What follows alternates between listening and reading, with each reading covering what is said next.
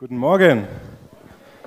Was für eine geniale Einleitung in so ein Thema, wenn man auf eine Taufe zurückblicken kann und nicht nur eine, sondern auf so viele Menschen, äh, die das so ganz hautnah festgemacht haben. Neues Leben. Wir haben es gerade schon gehört, wir sind ja in dieser Predigtserie Follow Nachfolge.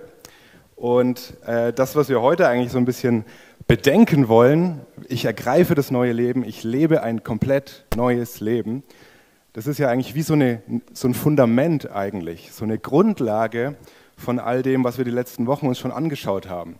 Was es bedeutet, äh, Christ zu sein, also Nachfolger zu sein. Weil eigentlich bedeutet das genau das. Christ sein bedeutet Nachfolger sein. Das eine geht nicht ohne das andere. Das eine bedeutet ganz automatisch das andere. Jesus ruft uns äh, in ein Leben, in ein neues Leben, ein Leben in die Nachfolge. Es macht mich ja nicht zum Nachfolger, wenn ich spende. Sorry, Dreli, jetzt mache ich alles wieder kaputt. Es macht mich nicht zum Nachfolger, wenn ich in den Gottesdienst gehe. Es macht mich nicht zum Nachfolger, wenn ich Theologie studiere, wenn ich Gemeinschaft habe, wenn ich Bibel lese. Das kann man ja manchmal so denken. Aber das sind erstmal nur äußere Dinge. Was ich wirklich brauche, und da soll es heute auch mal ein bisschen drum gehen, ist dieses absolute Wunder, dass an mir etwas geschieht, dass was passiert. Die Bibel nennt es ja auch eine neue Geburt, dass was geschehen muss an mir, damit ich sagen kann, ja, ich bin Kind Gottes, das gilt für mich, ich habe neues Leben. Und das finde ich auch, ist eine unfassbare Entlastung. Wir haben ja so Talente irgendwie so an uns rum zu optimieren und zu doktern und rum zu pfuschen teilweise.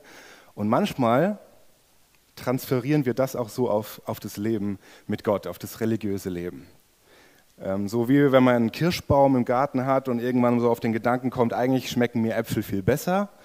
Und dann kann man natürlich anfangen, da ein bisschen rum zu manipulieren und den komplett zurückzuschneiden. Vielleicht auch mal ein bisschen Apfelzweig da rein zu pfropfen irgendwie. Und es geht vielleicht auch eine Zeit lang. Aber es geht nicht gut. Und es ist nicht echt ähm, es ist nicht das Wahre und es wird nie dazu kommen, dass an einem Kirschbaum Apfelfrucht wächst. Aber manchmal glaube ich, dass wir auch im religiösen Leben so ein bisschen so, so rangehen an die Sache. Ich muss was zurechtschneiden, irgendwie was noch, noch verändern. Ich muss irgendwie tun, so. Ich muss was verändern.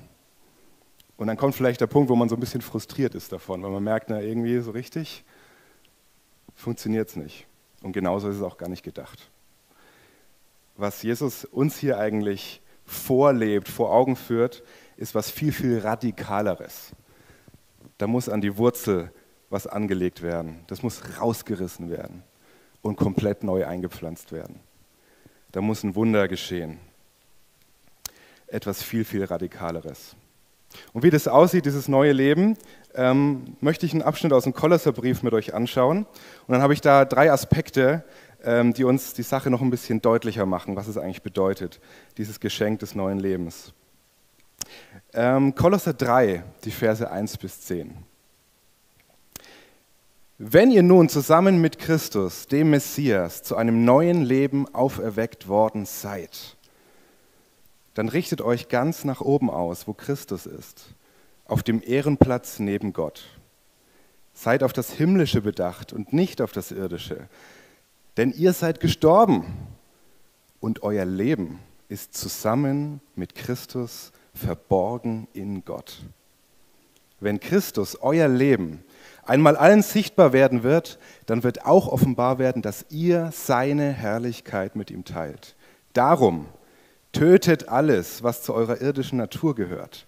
Sexuelle Unmoral, Schamlosigkeit, Leidenschaft, böse Lüste und Habgier, die Götzendienst ist. Diese Dinge ziehen Gottes Zorn nach sich. Er wird die treffen, die ihm nicht gehorchen. Auch ihr habt früher so gelebt, als ihr noch ganz vom Irdischen bestimmt wart. Doch jetzt sollt ihr das alles hinter euch lassen. Zorn, Wut, Bosheit, Beleidigungen und schändliches Gerede. Hört auf, euch gegenseitig zu belügen. Denn ihr habt doch den alten Menschen mit seinen Gewohnheiten ausgezogen.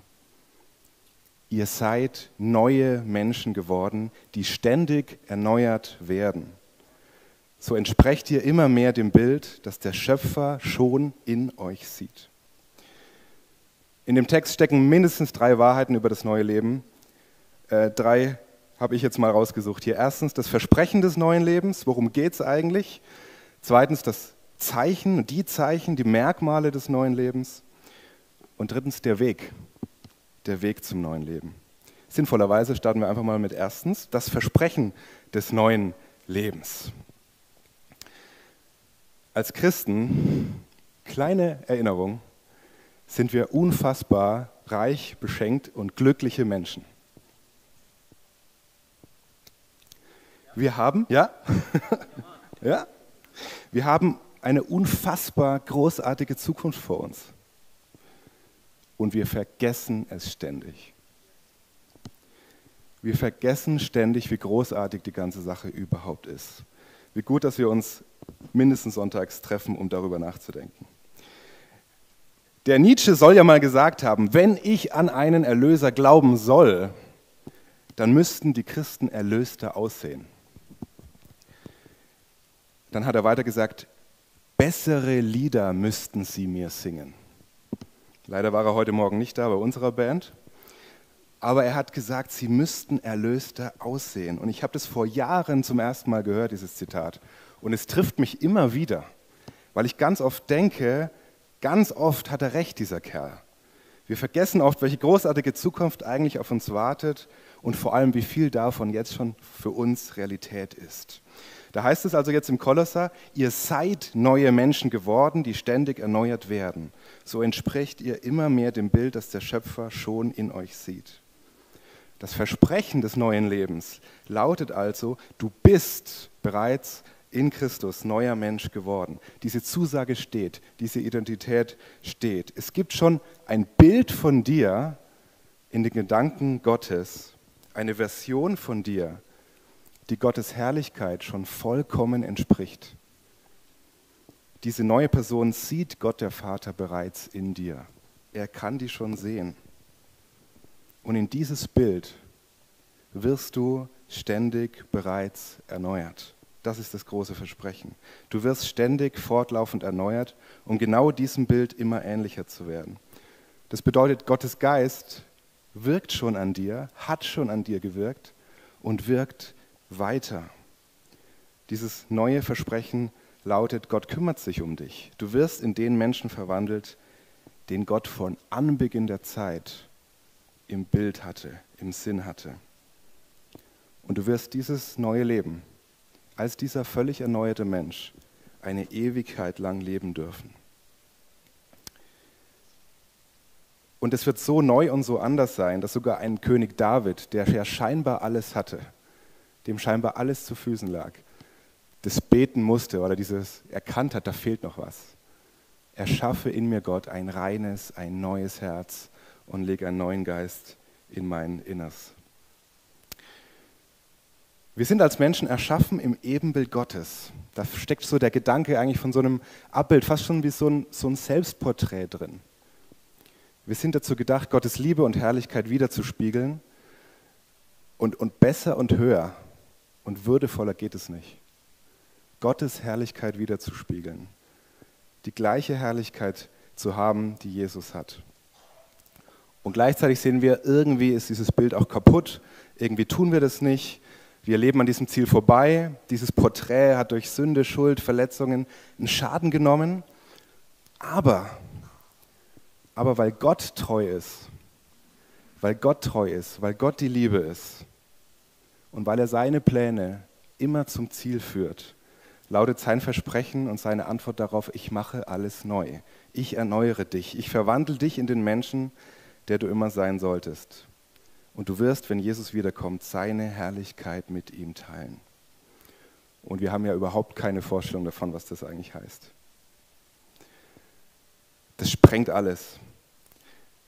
Aber wenn ich die Evangelien lese, die Lebensberichte von Jesus, wenn ich mir anschaue, wie er sein Leben geführt hat, so als vollkommener, wahrhaftiger, vollständiger Mensch, wenn er so klar macht, was Menschsein, was Leben eigentlich bedeutet, in absoluter Liebe, immer vollkommen allen Menschen gegenüber, in der Annahme, in der Geduld, er selbst ohne Schuld, ohne Bitterkeit, ohne Dunkelheit, immer aufrichtig, sanftmütig, ehrlich, einfach heilig, vollkommen, vollständig, dann bekomme ich so ein bisschen, ein bisschen einen Vorgeschmack darauf, was Leben in Herrlichkeit bedeuten könnte.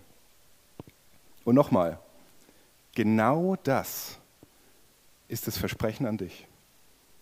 Genau das, dass du erneuert wirst, genau in so ein Bild. Und da freue ich mich drauf, das einmal erleben zu dürfen.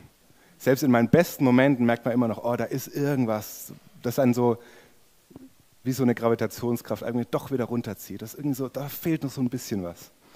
Aber eines Tages, eines Tages, vollständig Mensch, wahrer Mensch in Gottes Herrlichkeit. Das Versprechen des neuen Lebens heißt weiter, euer Leben ist zusammen mit Christus verborgen in Gott. Und dieser Satz, dieser Gedanke, der hat mich in der Vorbereitung total gepackt. Der hat mich mega angesprochen. Euer Leben ist zusammen mit Christus verborgen in Gott. Mein Leben ist geborgen, ist verborgen in Gott. Da steckt das Versprechen drin, dass du in Christus absolut sicher bist. Es gibt keine Verdammnis mehr für die, die in Christus Jesus sind. Du kannst deine Identität als Kind Gottes, als neuer Mensch nicht mehr verlieren. Eine neue Geburt, die Gott geschenkt hat, ein neues Leben, die nimmt er nicht zurück. Gott ändert seine Pläne nicht. Gott macht es nicht rückgängig. Gott irrt sich nicht. Er bringt das, was er anfängt, auch zu Ende. Mache ich irgendwas falsch hier? Das hier? Ja. Irgendwas klackt hier immer zu. Das nervt euch bestimmt. Mich nervt es zumindest.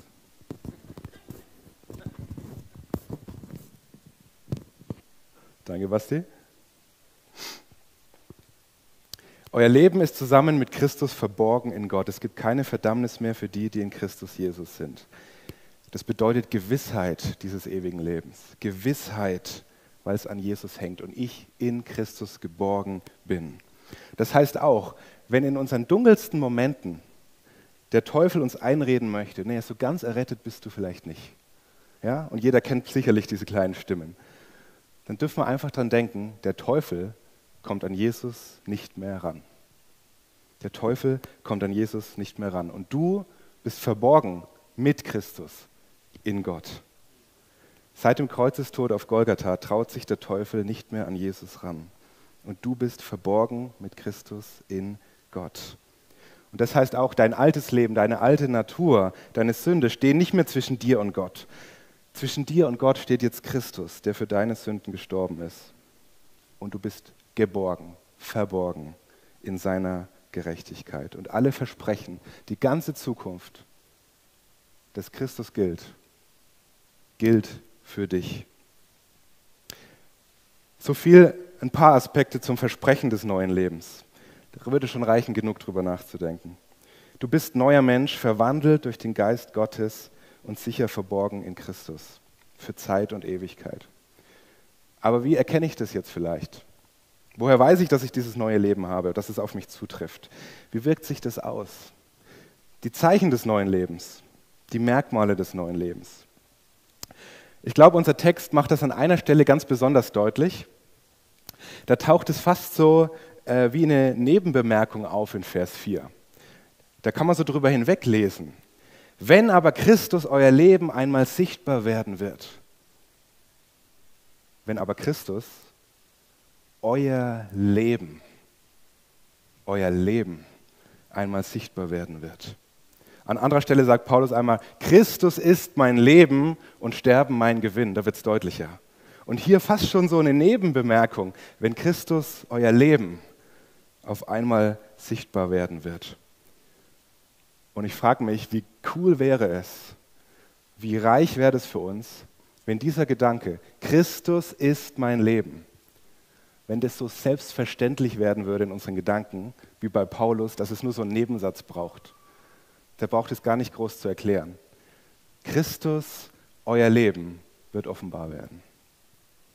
Das Zeichen des neuen Lebens heißt erstmal, ich darf das sagen, ich kann das sagen, voller Freude und Überzeugung, Christus ist mein Leben. Christus ist mein Leben. Wie erkenne ich, dass ich neues Leben habe, dass ich wiedergeboren bin?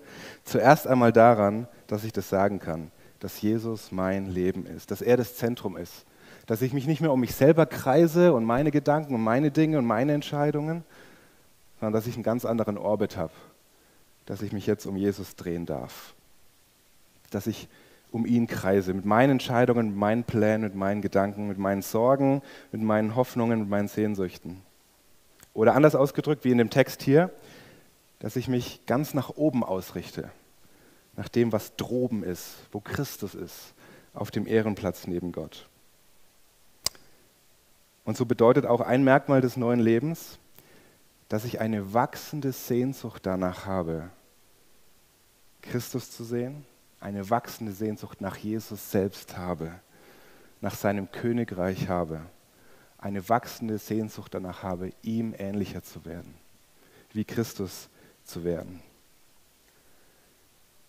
Frucht im christlichen Leben heißt es nicht einmal, dass ich es schaffe, zehn Leuten in der Woche von Jesus zu erzählen, dass ich 20 Bekehrungen pro Monat erlebe. Frucht, das Ergebnis, was rauskommt bei der Nachfolge, das ist in der Bibel erstmal was ganz, ganz anderes. Das bedeutet erstmal, dass mein Herz ähnlicher wird dem Herz von Jesus. Dass ich liebevoller, sanftmütiger, fröhlicher werde, geduldiger werde, hoffnungsvoller werde.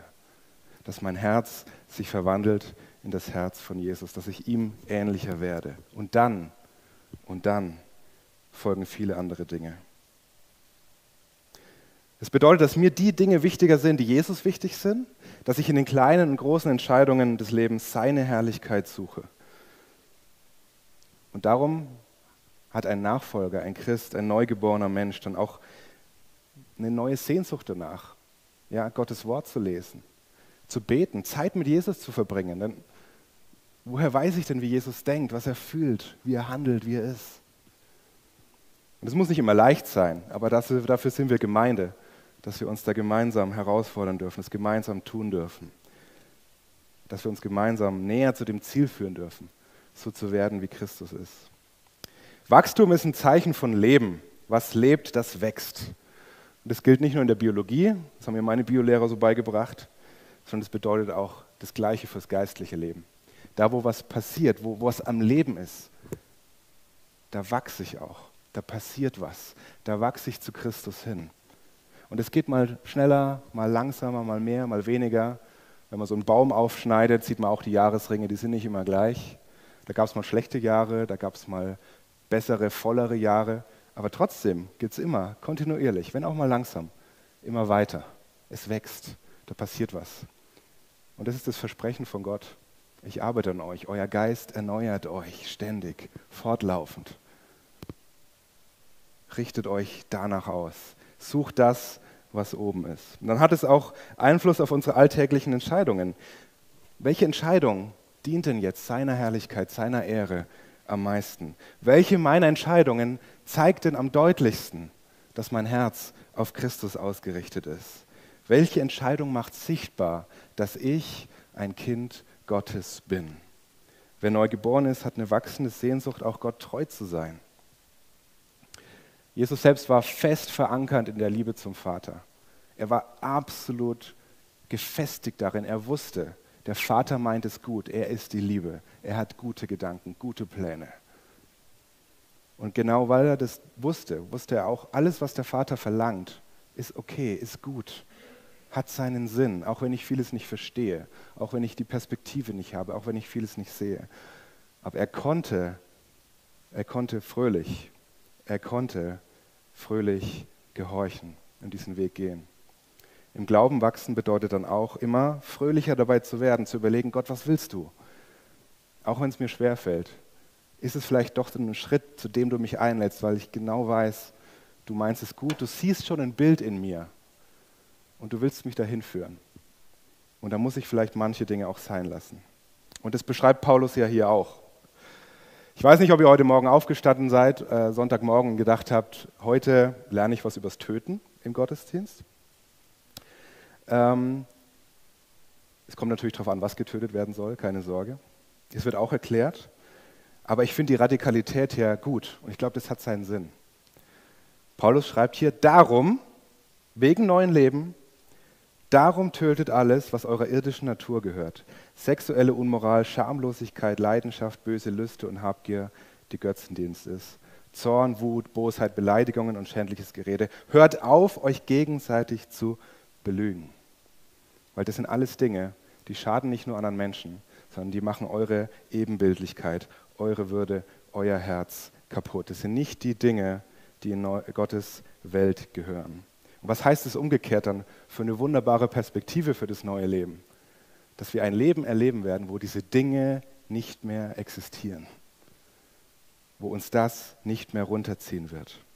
Aber dass Paulus das hier sagt, das macht ja erstmal völlig klar, irgendwie gehören diese Dinge zu unserer irdischen Natur. Das heißt, es soll uns jetzt erstmal nicht, nicht, nicht erschrecken oder überraschen, wenn wir die in diesem Leben entdecken. Und es gehört sogar zu Gottes Gnade und zum Zeichen des neuen Lebens, wenn wir diese Dinge, wenn die uns auch auffallen bei uns und anderen in diesem Leben. Ich hatte gesagt, ein neugeborener Christ hat auch die tiefe Sehnsucht, die wachsende Sehnsucht, Jesus ähnlicher zu werden. Und dabei handelt der Heilige Geist an uns. Das bedeutet aber auch, dass viele Sünden, dass vieles an Dunkelheit uns im Leben erst dann überhaupt erst auffällt, dass wir da erst sensibel für werden, wenn wir schon wiedergeboren sind. Wenn unser Herz so sensibel wird für diese Dinge. Und es bedeutet aber gleichzeitig, Gottes Geist wirkt an uns. Das ist schon ein Zeichen für neues Leben, dass unser Herz da leidet, wenn wir sowas entdecken, dass es uns auffällt. Das heißt, es muss uns nicht erschrecken. Die Frage ist nur, wie gehen wir, wie gehen wir damit um? Wenn man an neues Leben denkt, an neue Geburt denkt, denkt man vielleicht auch an ein Gespräch von Nikodemus äh, und Jesus in Johannes 3, wo sich dieser Pharisäer, dieser Supertheologe nachts, damit es keiner mitkriegt, heimlich zu Jesus schleicht und Jesus redet mit ihm über neues Leben und neue Geburt. Und da sagt er einmal, wer nicht von neuem geboren ist, der kann das Reich Gottes noch nicht einmal sehen. Das heißt, du, du, du weißt schon gar nicht, was ist gut, wie ist Gottes Herz. Du hast schon gar, noch gar kein Gespür dafür, wie viel Dunkelheit eigentlich da ist, wie gefangen wir eigentlich sind, wie weit, wie weit weg du von Gottes Herz bist. Aber das heißt umgekehrt, wenn ich in meinem Leben entdecke, etwas entdecke, was nicht so ganz zu Gottes Herz passt, was nicht in sein Reich passt, was nicht zu ihm als König passt, dann ist es ein Merkmal von Leben. Und dann ist nur die Frage, was mache ich damit? Und da ist ganz klar, wir nehmen der alten Natur, dieser Dunkelheit, nur dadurch die Macht. Töten geht nur, indem wir sie zu dem bringen, der ihnen die Macht nehmen kann. Das braucht man gar nicht selber erst versuchen. Darum finde ich das so gut, wie radikal das ausgedrückt ist. Hier steht, tötet alles, sagt die Bibel, tötet alles. Da heißt es eben nicht, denk mal drüber nach. Die Bibel sagt auch nicht, arrangier dich irgendwie damit. Die Bibel sagt auch nicht, gewöhn dich dran, ist halt so. Die Bibel sagt auch nicht, arbeite mal in Ruhe dran. Die Bibel sagt auch nicht, schaust dir regelmäßig an und fühl dich schlecht dabei. Nee, die Bibel sagt, töte. Hör auf damit. Konsequent ablehnen alt gehört nicht mehr zu dir, gehört nicht mehr zum neuen Leben. Wenn du es entdeckst, wenn dich da irgendwas runterzieht, wenn du da noch Fehlstellen hast, Dunkelheit siehst, sofort zu Jesus rennen. Denn wenn wir ihm unsere Sünden bekennen, so ist er treu und gerecht, dass er uns die Sünde vergibt und reinigt von aller Ungerechtigkeit. Und das, wohlgemerkt, schreibt Johannes an wiedergeborene Christen ein Ratschlag, wie wir mit Sünden umgehen sollen, an wiedergeborene Christen. Und ich finde, das ist auch so ein Merkmal des neuen Lebens, dass ich zulasse, dass Jesus jeden Tag mein Retter und Erlöser ist. Und nicht nur einmal irgendwie ganz am Anfang, wenn ich irgendwo mal Ja gesagt habe, zum ersten Mal das neue Leben geschmeckt habe, zum ersten Mal mit Jesus angefangen habe zu leben. Dass jeden Tag Jesus Retter und Erlöser ist, das hört ja nicht auf. Das bedeutet, ich darf jeden Tag das Evangelium in Anspruch nehmen, Gnade, Vergebung in Anspruch nehmen. Gottes Gnade ist jeden Morgen neu. Er kann die Macht nehmen. Und das hat auch was mit dieser Heiligung zu tun, mit diesem Wachstum zu tun, dass es für mich immer selbstverständlicher wird, sofort zu Jesus zu rennen, dass er tötet, dass er seine Macht beweist. Jetzt geht es mir manchmal so, wenn ich solche Listen auch von Paulus lese, dass ich hier denke, boah, bei diesen ganz krassen Sachen, puh, Glück gehabt, ist mir noch nie passiert, bin ich irgendwie safe. Und dann lese ich bei den anderen Dingen irgendwie nicht mehr so richtig klar drüber, so nach dem Motto, oh, passt schon. Aber eigentlich ist es wichtig, sich mal ganz, ganz vor Augen zu führen. Trifft es wirklich nicht so auf mich zu? Oder sind da vielleicht doch Dinge, wo ich merke, da müsste ich aufpassen? Was bedeutet das denn irgendwie schändliches Gerede? Lästerungen am Arbeitsplatz. Da möchte doch Gott auch seine Herrlichkeit sichtbar machen. Da, wo ich so leicht reinrutsche vielleicht, das passt doch auch nicht mehr zu mir. Das vergiftet doch auch irgendwie Menschen, Beziehungen, mich selber. Und ich erlebe das auch so und du vielleicht auch. Wenn man merkt, wenn man in so eine Gesprächsrunde reinrutscht und man merkt, da redet irgendjemand über einen, der jetzt gerade nicht da ist, das verändert sofort meine Beziehung zu der Person, weil ich dann weiß, hoppla, jetzt passe ich ab sofort auf, was ich der Person erzähle, weil was redet die wohl über mich, wenn ich nicht dabei bin? Und sofort ist da Gift drin. Und man denkt so, naja, so ein bisschen Spaß machen, nee. Und ganz oft sind es einfach Lügen. Hört auf, euch einander zu belügen. Das passt nicht zu Kindern Gottes. Wenn ich aber umgekehrt merke, da ist jemand so integer, dass er sagt, der, der redet immer nur offen und ehrlich, absolut transparent, wohlwollend. Und dafür sind wir doch auch gerufen. Oder ich greife sogar ein und, und, und suche was Wertschätzendes an den Personen, präge diese Gesellschaft, präge die Gemeinschaft, dann fällt es doch auf. Und im besten Fall wirkt es so, dass Menschen dann merken, hoppla, mit dem Kerl kann ich reden. Der geht nicht irgendwo hin mit den Geschichten. Da kann ich anknüpfen, da kann ich andocken. Und wer weiß, was daraus dann entsteht. Auf jeden Fall wird in ganz kleinen Schritten Gottes Herrlichkeit sichtbarer. So viel zum Thema Lästereien und schändliche Worte. Als Schwaben müssen wir vielleicht eher so beim Thema Habgier aufpassen. Ähm, aber das überlasse ich jedem. Aber wie wäre es mit dieser herausfordernden Frage? Wenn jemand deinen Terminkalender, deinen Kontoauszug und deinen Browserverlauf einsehen könnte, würde er einen Unterschied sehen zwischen dir und einem Menschen, der nicht mit Jesus lebt?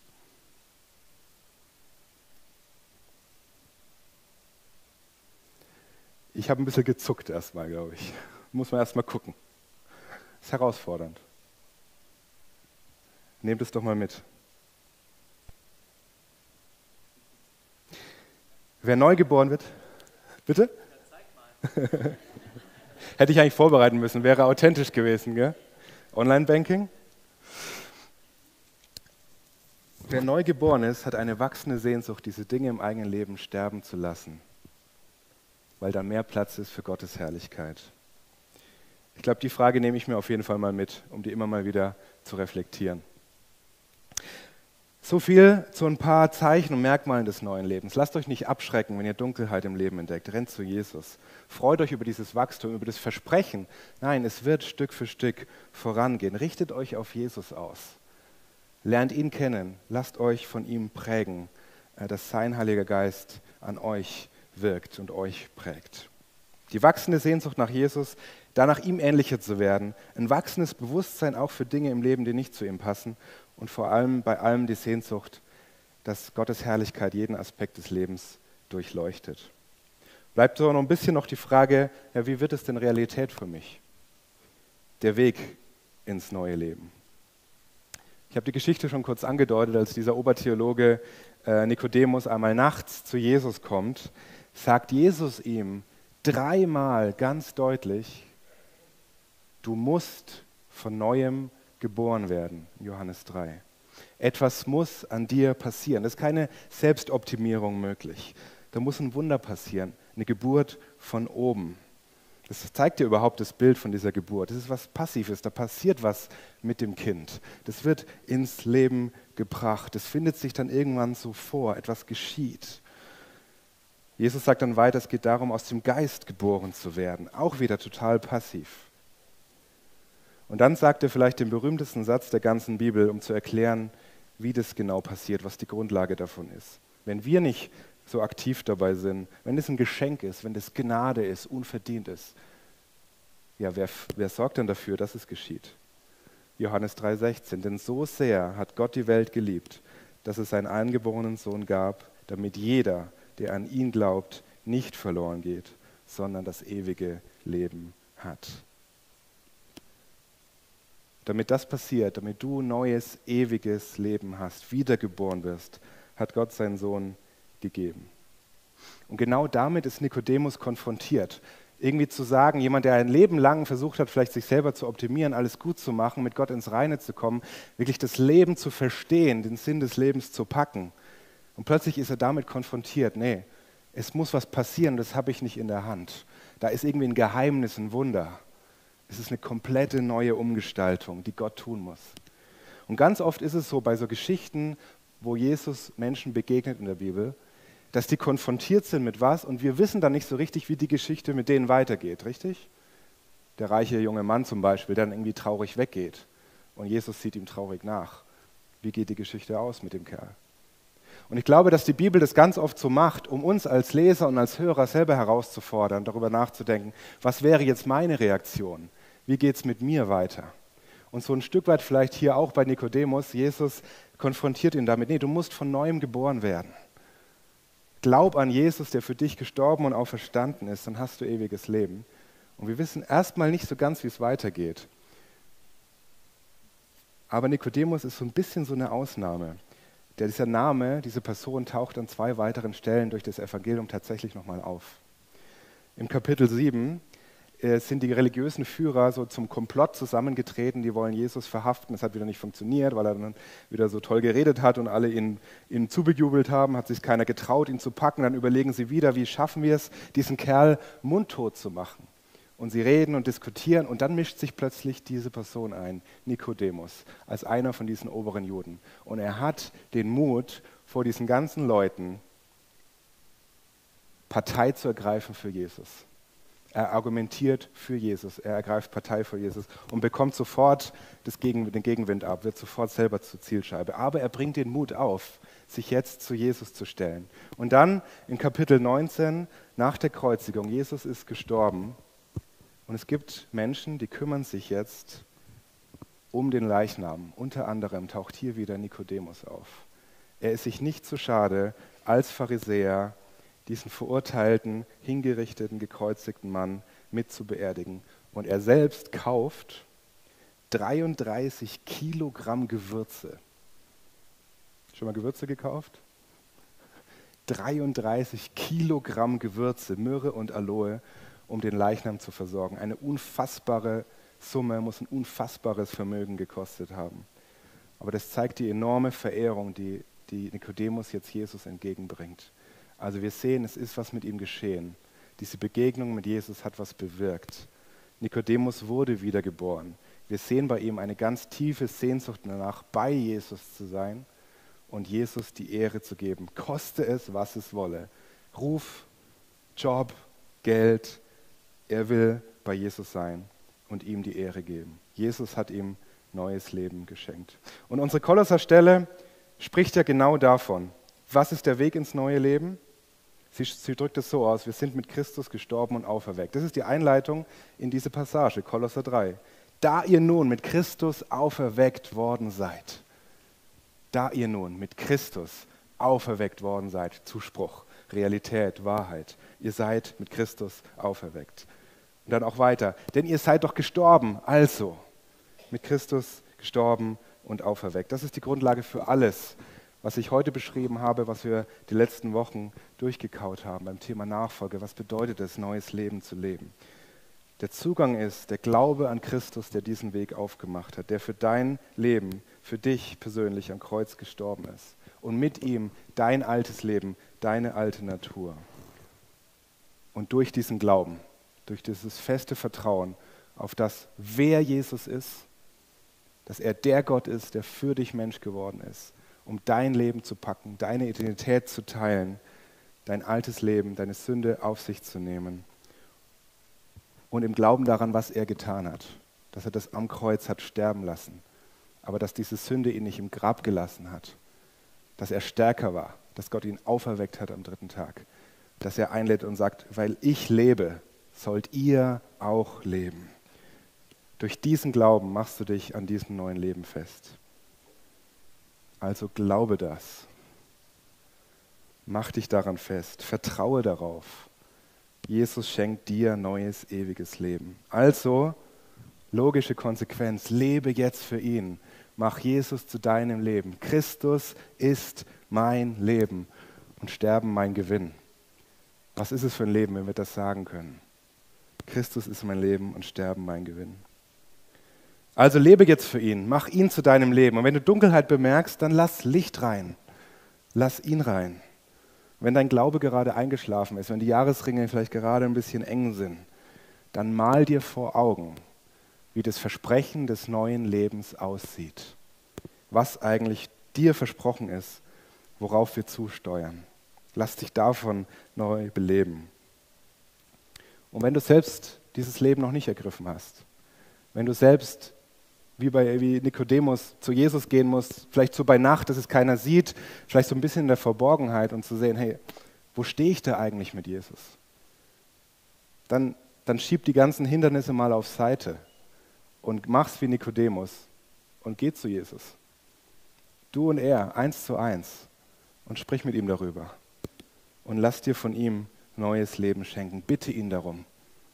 Sag Jesus, da fehlt mir noch was. Ich habe es verstanden. Ich möchte dieses neue Leben. Danke, dass du den Weg frei machst. Bitte hilf mir, dieses Leben zu leben. Danke für dieses Geschenk. Und allen, die ihn aufnahmen, gab er das Recht, Gottes Kinder zu werden. Egal, wo du da gerade stehst, ich glaube, jeder von uns, ich auch, wir haben da so ein bisschen einen Gebetspunkt gerade. Guten Grund zum Gebet. Ähm, wollen wir vielleicht alle einmal aufstehen? Ähm, das macht mir die Sache manchmal noch ein bisschen bewusster. Und ich sage, ja, ich, ich stehe jetzt nochmal auf. Ähm, es ernster, macht es bewusster. Und ich lade einfach jeden ein ins persönliche Gebet. Ob du es gewohnt bist zu beten oder nicht, gerade wo du da stehst, wo du dich vielleicht in der Predigt wiedergefunden hast, ob du am Anfang stehst, irgendwo eingeschlafen bist oder dich einfach freust daran und nochmal dankbar bist jetzt für dieses Versprechen. Ja, ewiges Leben, feste Zusage geborgen in Christus bei Gott. Ich glaube, jeder von uns weiß, wo das Herz gerade angesprungen ist äh, und wo wir beten können. Ähm, nehmt den Moment doch jetzt und sagt es Jesus. Sagt es ihm einfach. Ähm, diesen Moment ähm, und auch während dem nächsten Lied. Und wenn du jemanden zum Beten brauchst, wenn du sagst, hey, ich würde gern, dass jemand betet für mich, einen kurzen Segen zuspricht, komm einfach nach hinten. Ähm, da stehen ein paar gleich bereit. Wer gerade auch äh, auf dem Herzen hat, für andere zu beten, komm gerne mit dazu. Und, und reagiert irgendwie darauf. Antworte Jesus einfach auf das, worüber du jetzt nachdenken durftest. Lasst uns beten. Jesus, wir danken dir für die neue Erinnerung des völlig neuen Lebens. Eines Lebens in deiner Gegenwart für Ewigkeit und Ewigkeit. Und danke, dass wir es dir wert sind, dass du uns so sehr liebst, dass du an uns arbeitest, dass du uns helfen willst, viele Dinge hinter uns zu lassen und ganz neue Kraft zu haben für dieses neue Leben, frei zu sein für dieses neue Leben. Und ich bitte dich jetzt für alle hier, die das vielleicht merken, oh, ist ein Punkt da, da, da ist ein Hindernis, da hängt was, da ist, da ist, da ist gerade echt die Baustelle. Jesus, bitte komm da neu rein. Bitte äh, erinnere uns daran, dass du, dass du uns den guten Vater gezeigt hast, der es in allem, in allem gut mit uns meint. Und ich bete für alle hier, die, die nicht so genau wissen, wo stehe ich oder die den neuen Anfang machen wollen. Bitte segne sie. Danke, dass du versprochen hast, dass du niemanden hinausstößt, der zu dir kommt. Und ich bitte dich, segne uns mit dieser Gewissheit des Heils, dass wir wissen dürfen, wir sind, wie es dein ewiges Wort sagt, wie du es versprichst, der nicht lügt, dass wir für Ewigkeit verborgen sind in dir beim Vater. Und hilf uns in voller Vorfreude, dieses neue Leben zu leben.